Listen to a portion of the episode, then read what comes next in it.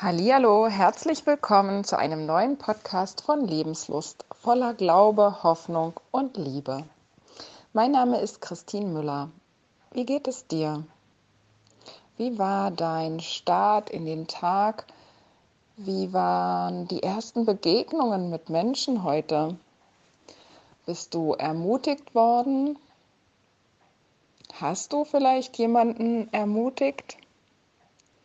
Ich finde, das ist ein spannendes Thema, gerade auch im Moment, wie wir einander begegnen, wie wir miteinander umgehen, wie wir vielleicht auch versuchen, diese Maske zu kompensieren durch ein stärkeres Lächeln oder durch freundliche Worte. Ich habe einen spannenden Bibelvers für heute rausgesucht. Der steht im ersten Thessalonicher Brief. Thessaloniki ist eine Stadt, die vielleicht einigen von euch äh, bekannt ist. Und dorthin hat der Apostel Paulus einen Brief geschickt. Zwei Briefe mindestens. Und das ist hier aus diesem ersten Brief. Und da steht ein Vers drin, der heißt, darum ermahnt euch untereinander und einer erbaue den anderen, wie ihr auch tut. Dieses Wort ermahnen kommt in der Bibel, hm, sagen wir mal, doch öfter vor.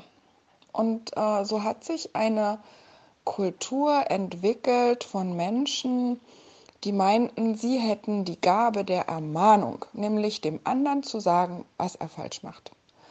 Und diese Gabe haben anscheinend auffallend viele gläubige Menschen.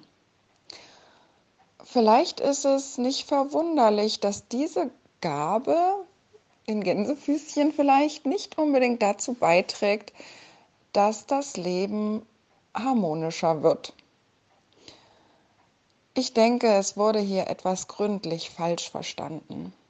Das Wort, was hier mit ermahnen übersetzt ist, heißt Parakaleo. Wer von euch schon mal in Griechenland war, kennt vielleicht den Ausdruck Napliroso Paracalo. Das heißt, kann ich zahlen bitte? Paracalo ist also Bitte. Es ist ein, ein Wort, was für Bitten, sogar für Flehen, für Aufbauen, für Trösten steht und eigentlich gar nichts damit zu tun hat, was wir unter Ermahnen zu tun, äh, zu verstehen pflegen.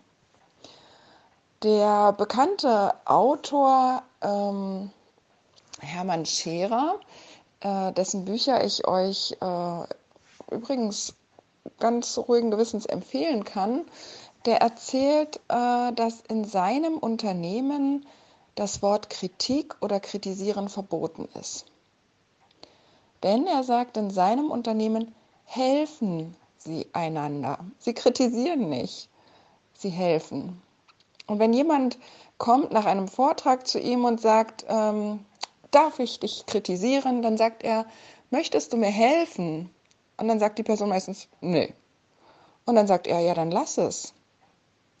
Was ist die, die Intention, wenn wir denken, wir müssten jemandem seine Fehler vor Augen halten? Es ist selten was Gutes und selten was, was mit dem anderen zu tun hat sondern meist er mit uns. Der Schauspieler Morgan Freeman, der sagte, einer der besten Ratschläge, den er je bekommen hat, ist, nimm keine Kritik von jemandem an, den du von dir aus nicht um Rat gefragt hättest.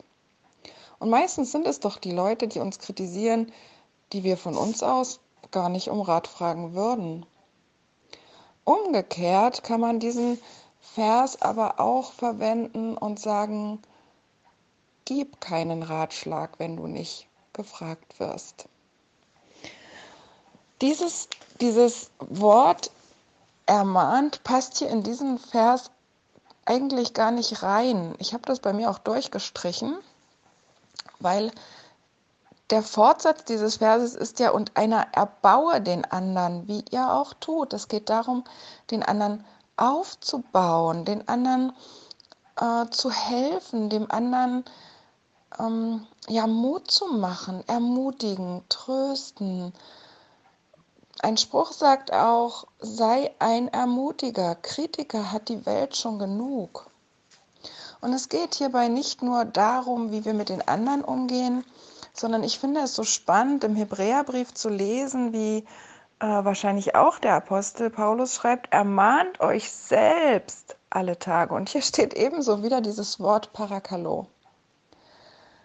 Baut euch selber auf, alle Tage. Das bedeutet jeden Tag. Wie redest du denn mit dir? Wie sprichst du von dir?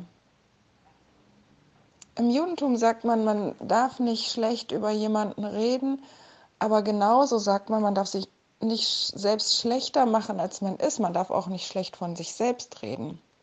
Denn wir sind alles Geschöpfe Gottes und wir sind alle wertvoll. Und jeder von uns hat eine würdevolle, eine ermutigende Behandlung verdient und die möchte Gott, dass die unter uns herrscht, diese ermutigende, aufbauende Art. Und ich glaube, das ist etwas, was wir alle im Moment sehr nötig haben. Egal ob die Verkäuferin an der Kasse oder der Lehrer oder der Schüler oder die Mutter oder wer auch immer, die, die Oma, die Nachbarin, jeder braucht ein freundliches, ein ermutigendes Wort. Und wenn wir mit uns selbst ermutigend und lieb umgehen, wenn wir uns selbst, so wie Paulus sagt, ermutigen, wenn wir uns selbst aufbauen, wenn wir uns selbst gut zureden, dann machen wir das immer häufiger, vielleicht auch bei anderen. Mach kleine Schritte der Ermutigung und schau, wer dir heute begegnet, wer ein Wort der Ermutigung von dir braucht. Ich lese den Vers nochmal, wie ich ihn jetzt bei mir stehen habe. Darum tröstet, ermutigt euch untereinander und einer baue den anderen auf, wie ihr es auch tut. Das wünsche ich euch von Herzen. Seid gesegnet.